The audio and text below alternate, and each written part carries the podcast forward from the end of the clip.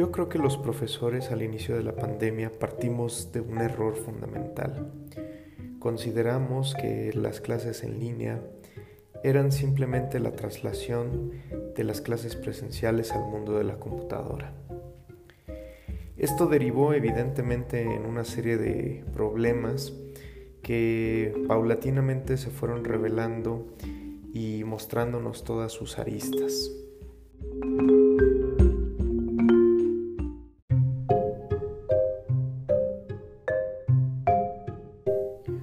Estos problemas fue la participación, por poner un ejemplo, porque los alumnos muchas veces se mostraban renuentes a mostrarse frente a la cámara. En el caso particular de nuestro colegio, a pesar de tener una población bastante segura de sí misma, el hecho de estar frente a una cámara no era algo que favoreciera el, aprendizaje. Otro de los problemas fue la, evaluación sumativa. Los exámenes dejaron de ser un instrumento eh, plausible para corroborar que estuvieran existiendo los aprendizajes esperados, de tal manera que los profesores tuvimos que modificar eh, nuestras formas de evaluación y pues esto derivó en mucha desorganización y pues en una especie de ensayo y error de la cual paulatinamente fuimos aprendiendo.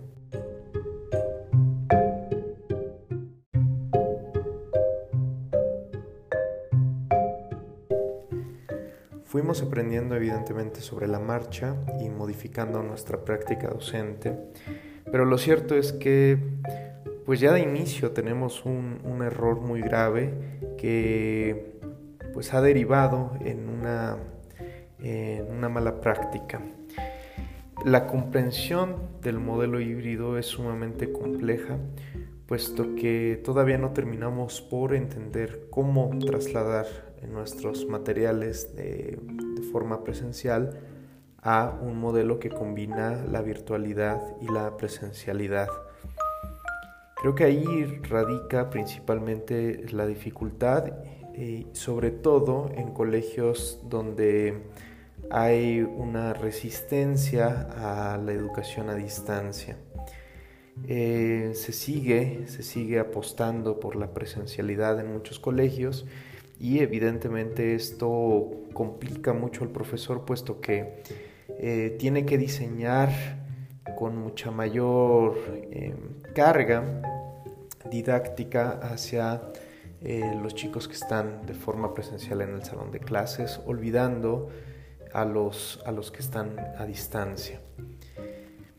Paulatinamente pues, se irán definiendo las cosas. Habrá colegios que opten por las clases a distancia o por un modelo híbrido que favorezca la o que privilegie más bien la, em, el aula invertida, el aprendizaje autodidacta de los alumnos, la autogestión y habrá otros colegios que en cambio busquen eh, a toda costa que los chicos vuelvan al salón de clases.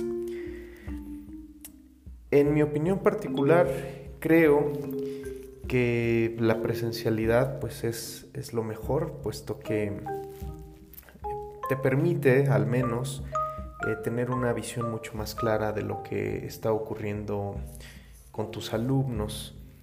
Eh, estoy a favor también de las clases a distancia, puesto que me parece una manera mucho más democrática de acercar el conocimiento a mucho mayor población. Sin embargo, no estoy a favor de, la combinación de ambas. Creo que la presencialidad y la virtualidad de formas simultáneas pueden, por el contrario, generar muchos eh, problemas cognitivos en los chicos y pues evidentemente no es lo que se busca.